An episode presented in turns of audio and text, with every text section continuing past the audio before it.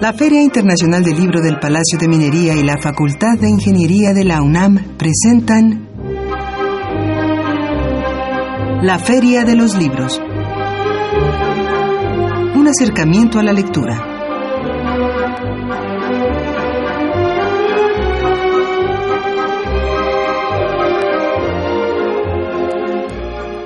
Hola, muy buenas tardes. Tengan todos ustedes bienvenidos a una emisión más de la Feria de los Libros. Gracias por iniciar semana con nosotros. Los invitamos a que se quede en los próximos minutos porque tenemos bastante información que compartir. Mi nombre es Elías Franco, les doy la, les doy la más cordial bienvenida. Y bueno, pues en esta tarde tenemos a un gran invitado.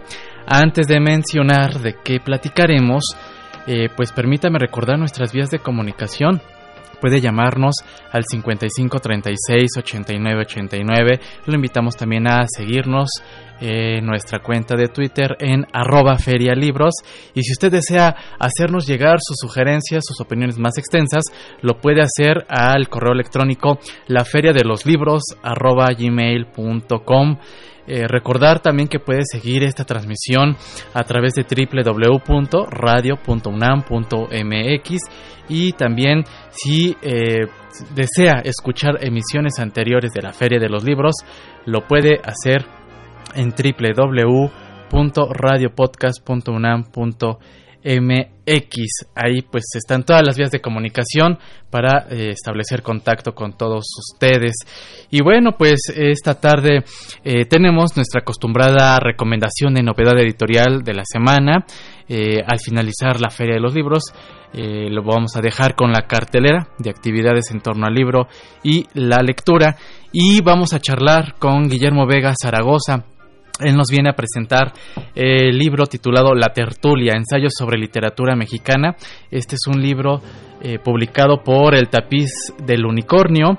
Eh, pues son textos que Guillermo eh, se encargó de reunir a propósito pues de son textos ya publicados que se publicaron anteriormente que habla sobre algunos autores sobre sus libros nos aporta datos en fin, es una gran recomendación también para esta semana, así que lo invitamos a que se quede con nosotros para charlar con Guillermo Vega Zaragoza y tenemos libros, libros de obsequio para esta tarde de lunes 17 de junio. Para llevarse uno de estos libros, comparta con nosotros a qué escritores descubrió o reconoció o redescubrió a través del trabajo de los críticos literarios. Nos gustaría saber sus sus reflexiones, sus comentarios eh, a propósito del libro del que hablaremos en unos instantes más. Eh, tenemos un ejemplar del título El juego de pelota en el centro de Veracruz.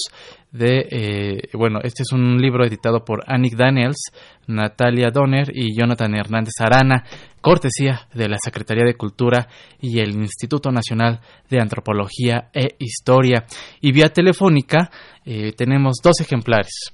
Eh, uno Octavio Paz, Nocturno de San Ildefonso, cortesía del Colegio Nacional, y un ejemplar del título Pasa el desconocido de Alicho Macero.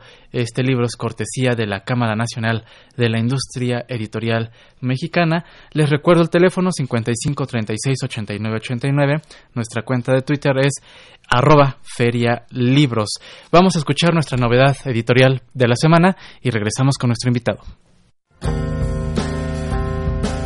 Siglo XXI Editores publica Los orígenes del zapatismo, de Felipe Arturo Ávila Espinosa. La obra representa un acercamiento a los momentos tangenciales que dieron forma y contenido a la Revolución Mexicana. Actualiza a un siglo de distancia temas que siguen aquejando a los pueblos de este país.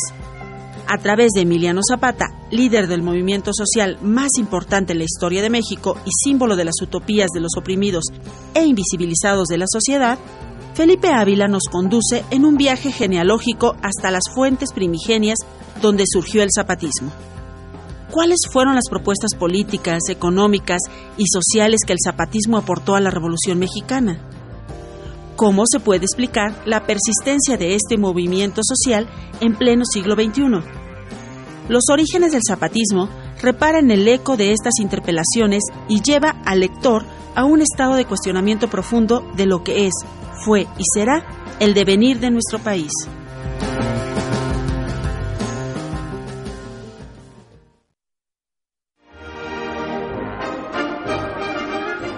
Leer es estar vivo.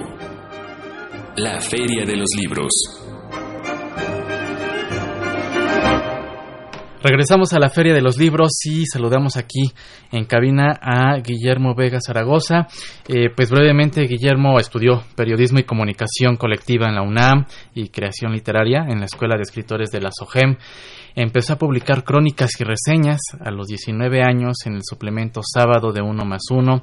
Ha sido colaborador en la jornada semanal de la jornada, confabulario del diario El Universal y la cultura en México de la revista Siempre entre otras publicaciones también ha colaborado. Se ha desempeñado como jefe de redacción y editor digital de la revista de la Universidad de México, de la UNAM. Y bueno, pues le damos la bienvenida. ¿Cómo estás? Pues muy bien, Elías. Muchas gracias por la invitación. Muchas gracias, Guillermo.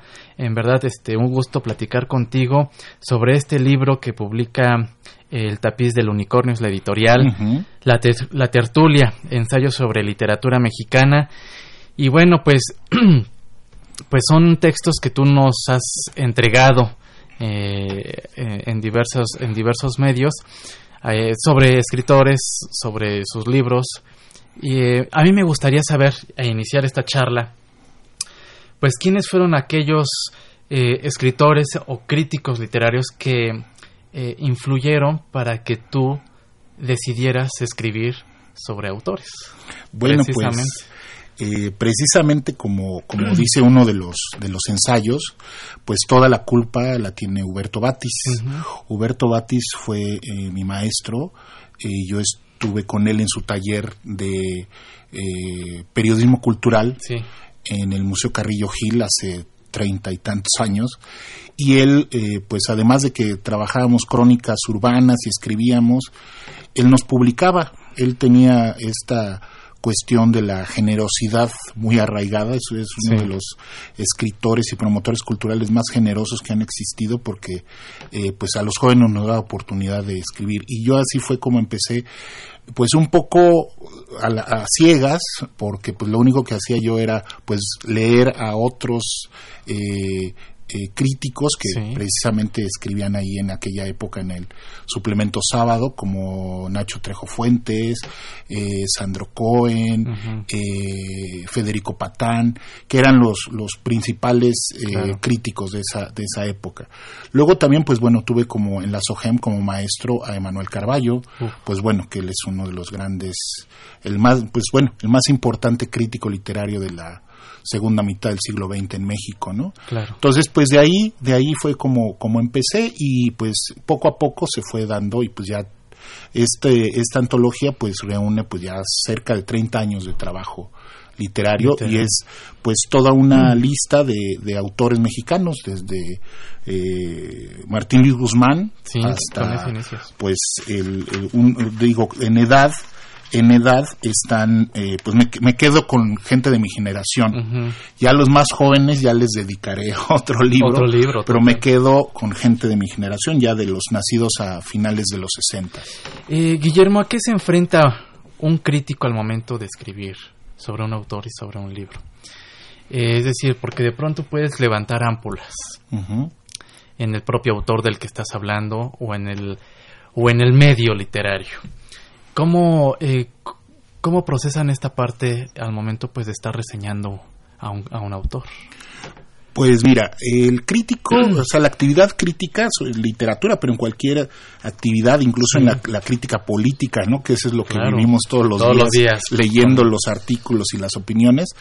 Eh, la crítica literaria es un puente, es un puente entre el autor y el lector, entre la obra y el lector pero también es, una, es, un, es un puente entre el, el, crítico y el autor. Es decir, es un camino de dos, de dos bandas. Entonces, uno lo que tiene que hacer como crítico no nada más es decir, bueno, pues quedarse en la crítica impresionista, pues me gustó y está muy bonito, y o sea, o en el panegírico, que es, pues bueno, decir está padrísimo, la mejor obra que ha salido en los últimos años. No, o sea, uno tiene que sopesar de eso, de eso, eso quiere decir crítica.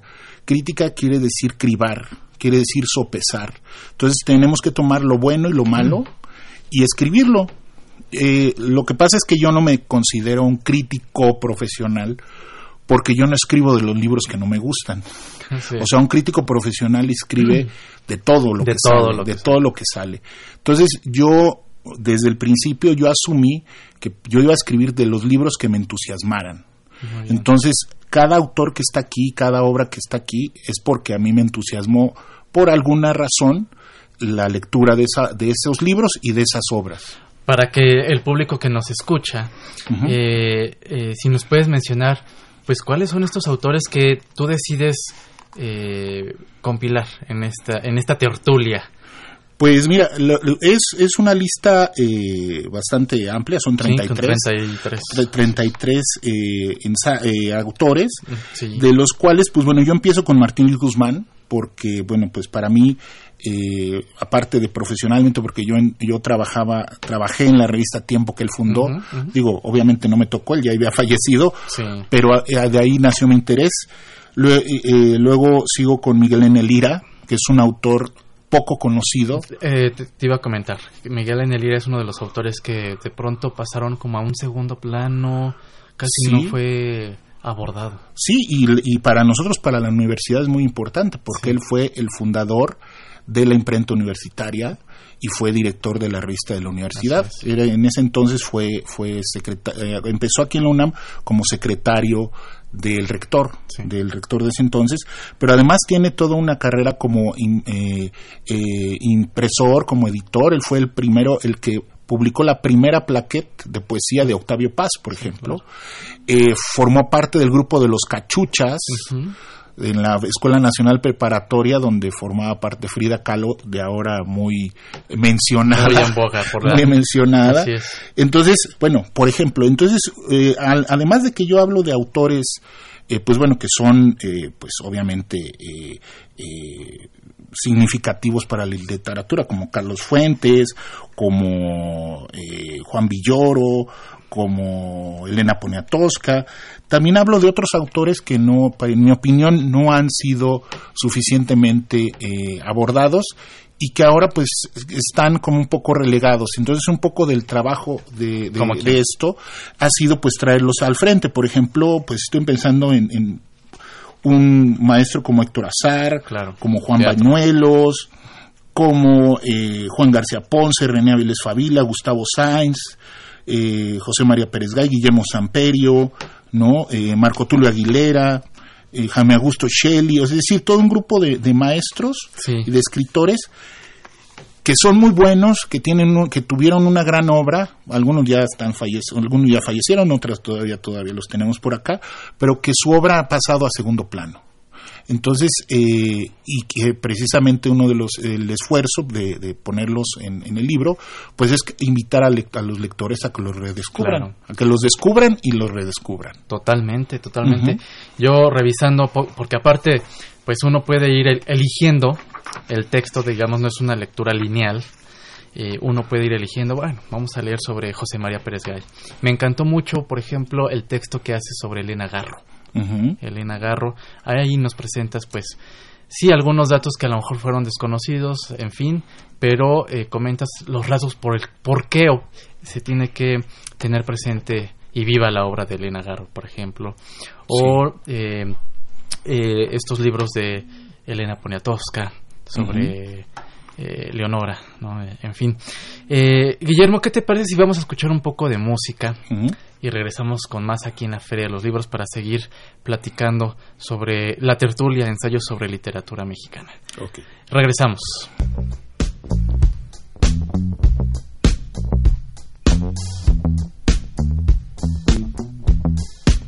You wanna get messed up when the times get rough. Put your favorite record on, baby. And fill the bathtub up. You wanna say goodbye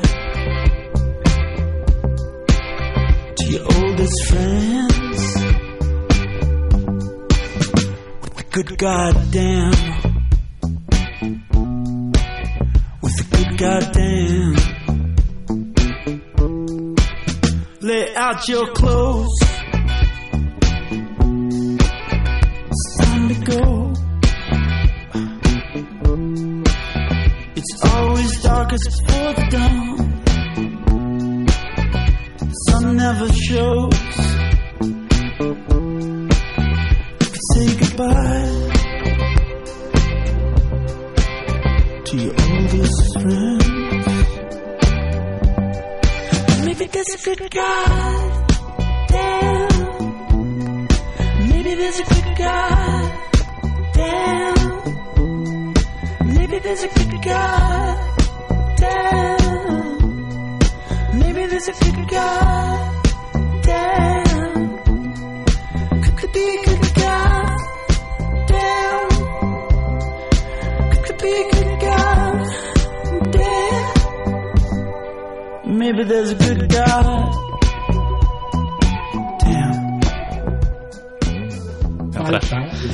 Un... Estamos de regreso en la Feria de los Libros y bueno, escuchábamos una gran pieza de Arcade Fire. Qué buena selección musical. Good Good, eh, Good, Good Man, eh, Dump eh, de Arcade Fire, eh, la selección musical de esta tarde. Y bueno, pues nos tomaron aquí en plena charla.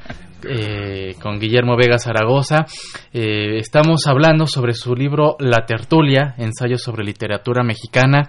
Y antes de continuar esta charla, eh, quiero comentar que tenemos un ejemplar de cortesía.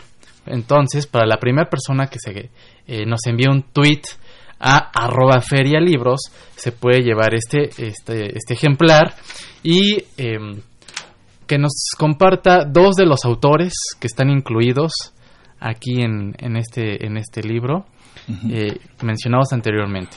No se vale eh, mencionar los que vamos a platicar ahorita, que son dos autores que creo que vale mucho la pena destacar. Entonces, salvo de los que estaremos hablando en ahorita, eh, que nos compartan otros que ya, que ya comentamos.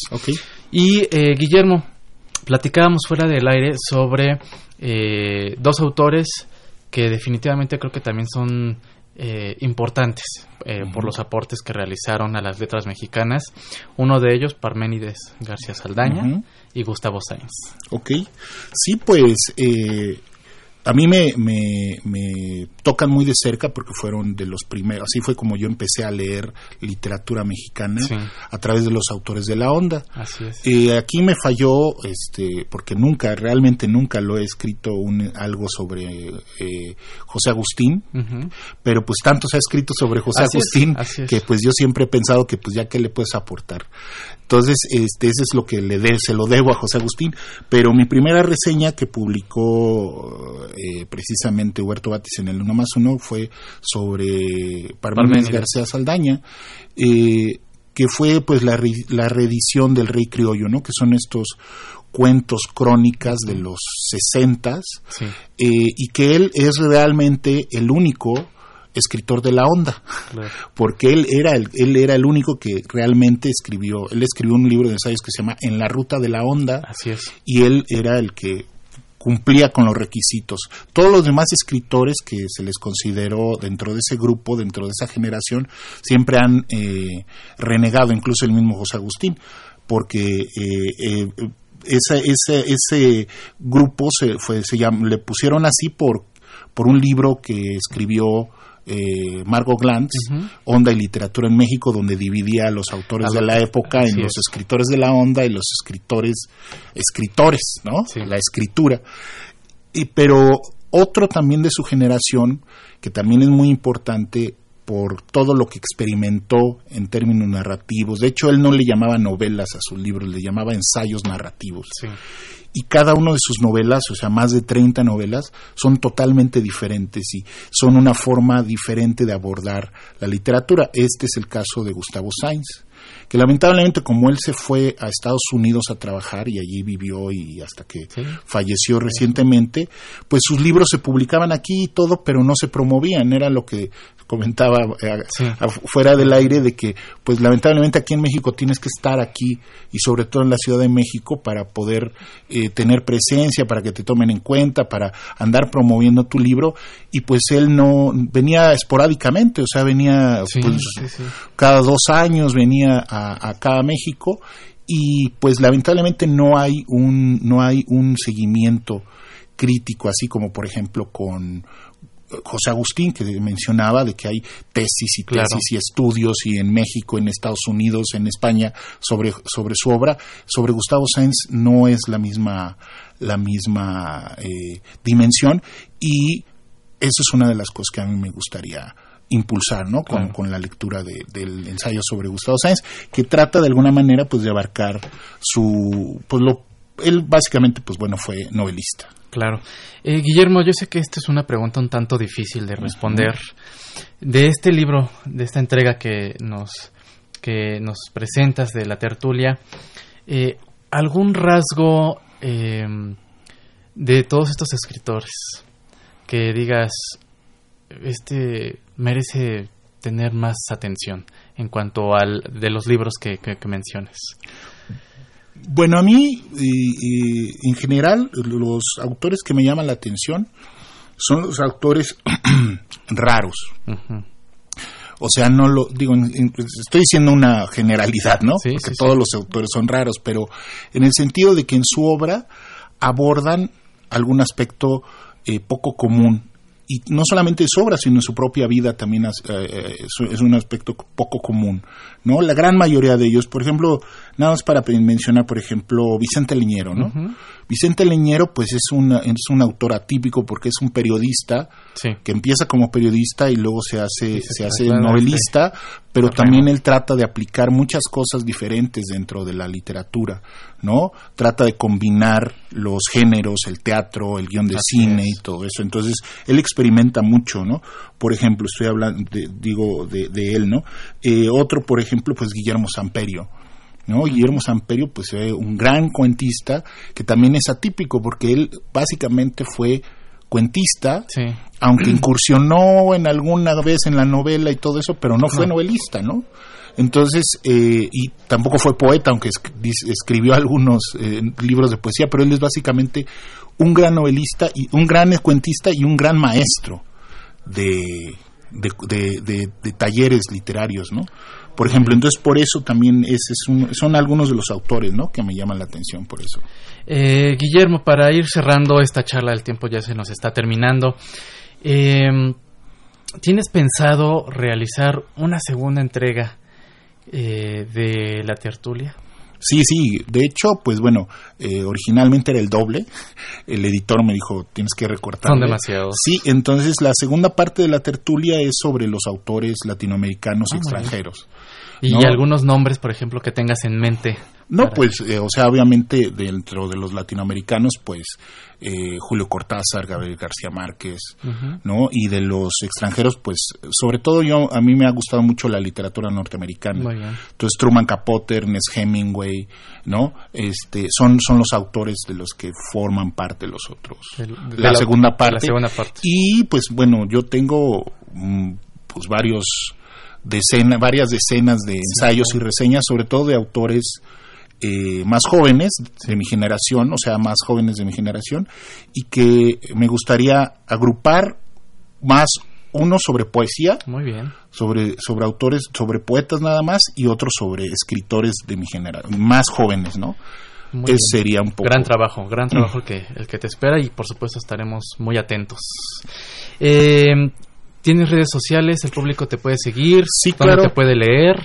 Ah, pues este, eh, mi Twitter es arroba tundeteclas. En, en, Facebook estoy como Guillermo Vega Zaragoza y eh, tengo mi blog que es eh, tundeteclas.wordpress.com. Muy bien. Muy bien, pues ahí está la invitación para que todos aquellos que nos escuchan eh, te, sigan a través de las redes. Por supuesto, visiten tu blog Tunde Teclas. Tunde Teclas, así junto, Tunde, Tunde Teclas. Muy bien, y este libro, La Tertulia, está disponible entonces en librerías. Sí, sí, está en todas las librerías de, ya del DF, por lo menos aquí. Por lo pronto. Y, en, y por internet también se puede comprar. Claro, perfecto. Eh, ¿Y alguna presentación que tengas en puerta? Ah, el próximo viernes voy a andar ah, en Ciudad del Carmen. Vamos a tener allá una presentación en el eh, en el pues en el centro Eh, va a ser en, la plaza pública. Muy bien. A las 7 de la noche en Ciudad del Carmen. Perfecto, ahí está la invitación para todos aquellos que se encuentren por, por aquella zona de la República Mexicana. Sí, hasta allá. Pues hasta allá viajará la tertulia de Guillermo Vega Zaragoza. Muchas gracias. Gracias por habernos aquí acompañado en la Feria de los Libros y por supuesto estaremos atentos a, a las siguientes entregas. Okay, muchas gracias. Muchas gracias. Nosotros ya nos estamos despidiendo prácticamente en esta tarde del lunes 17 de junio y solamente quisiera yo hacer una gran recomendación que ya tenía de verdad atrasadísima en comentarla, compartirla con todos ustedes. El Instituto de Investigaciones Históricas de la UNAM lanzó un proyecto que se llama Noticonquista y se trata de, ellos publicaron, hicieron toda una página web en donde van publicando todo lo relacionado a la conquista de México. Abrieron una cuenta de Twitter en el que van narrando eh, digamos, los episodios más de, eh, destacados de todo este proceso que se vivió aquí en México, pues hace varios hace varios años, hace 500 años, y entonces uno en Twitter puede estar siguiendo lo que va publicando el Instituto de Investigaciones Históricas. Este proyecto es coordinado por el historiador Federico Navarrete, y también lo más interesante y atractivo de todo este proyecto es que abrieron, por ejemplo, una cuenta de la Malinche y ella, ella va relatando lo que va sucediendo. ¿No? en todo este proceso de la conquista de México. Así que lo invitamos a que usted pueda acercarse a este proyecto del Instituto de Investigaciones Históricas de la UNAM, Noti Conquista. Así puede buscarlo muy fácil en el buscador en Internet y le va a desplegar la página y de ahí lo va a, redireccionar al Twitter o al Facebook donde van publicando. Eh, ¿Quiénes son los que eh, alimentan o generan el contenido de todo este proyecto, pues son arqueólogos, son historiadores, son biólogos, son antropólogos de la Universidad Nacional Autónoma de México. Y bueno, pues es una gran recomendación, eh, sobre todo para todos aquellos que se interesen eh, en todo este episodio. son textos de verdad de difusión muy accesibles para todos, así que pues ahí está la invitación a que visite todo lo que vaya publicando Noti Conquista, un proyecto del Instituto de Investigaciones Históricas de la UNAM. Nosotros nos vamos, muchas gracias por habernos acompañado aquí en la Feria de los Libros. Agradecemos a Marco Lubián en la producción y en las redes sociales, muchas gracias. En la coordinación de invitados a Esmeralda Morillo, a Silvia Cruz, ella es la voz de la cartelera, los vamos a dejar con la cartelera, a Andrea Vázquez en los teléfonos, en los controles técnicos, a Socorro Montes y al señor Humberto Sánchez Castrejón, a Sandra y muchas gracias por haber estado aquí con nosotros. Y por último, agradezco a Javier Guerra y a Josefina Cruz. Eh, si no llega el Twitter, pues uno de ellos se va a llevar el libro que regalamos eh, de, la tertulia. Ellos nos dieron, em, eh, Josefina Cruz nos dio los datos correctos, así que vamos a revisar el Twitter. Si no, se, si no llega el Twitter, se lo lleva Josefina Cruz. Muchas gracias. Eh, también un saludo a Cristóbal Maldonado, que también por acá escribió, y a Juan Francisco Ramírez. Nosotros nos escuchamos el próximo lunes en punto de las 2 de la tarde. Que tenga una excelente semana este entonces. El Museo Nacional de la Estampa y Editorial Grano de Sal invitan a la presentación del libro Imaginar el proletariado, artistas y trabajadores en el México revolucionario 1908-1940, de John Lear. ¿Qué alcance tuvo la Revolución Mexicana en las artes plásticas mexicanas? ¿Cómo se representaron los nexos entre el movimiento obrero y los trabajadores del pincel, la gubia y el caballete? En esta tertulia literaria, el historiador estadounidense dilucidará sobre la fértil simbiosis que se generó entre los artistas y la clase obrera y campesina. Participan los historiadores Laura González Matute y John Emras, Tomás Granado, director de la editorial Grano de Sal, y el autor. La cita es el jueves 20 de junio a las 19 horas en Avenida Hidalgo 39, Plaza de la Santa Veracruz, Colonia Centro. La entrada es libre.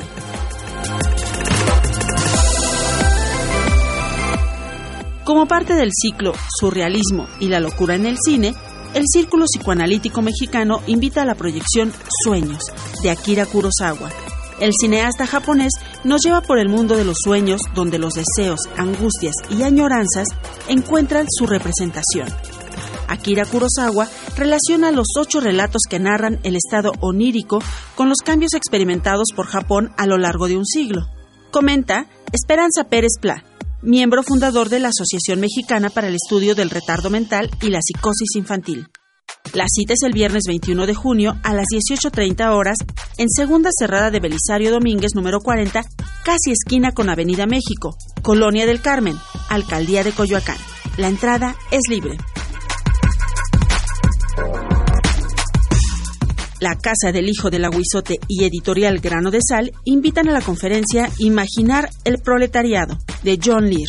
A propósito de la publicación del libro Imaginar el Proletariado, artistas y trabajadores en el México Revolucionario 1908-1940, el historiador estadounidense charlará sobre los nexos simbióticos que se establecieron durante y después de la Revolución Mexicana entre el movimiento obrero y los trabajadores del pincel.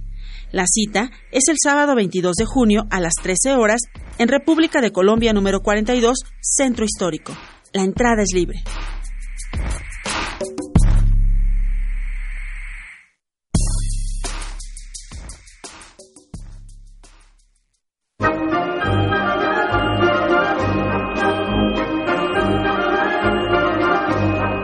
La Feria de los Libros un programa de la Feria Internacional del Libro del Palacio de Minería que organiza la Facultad de Ingeniería en coproducción con Radio UNAM. Idea original Fernando Macotela.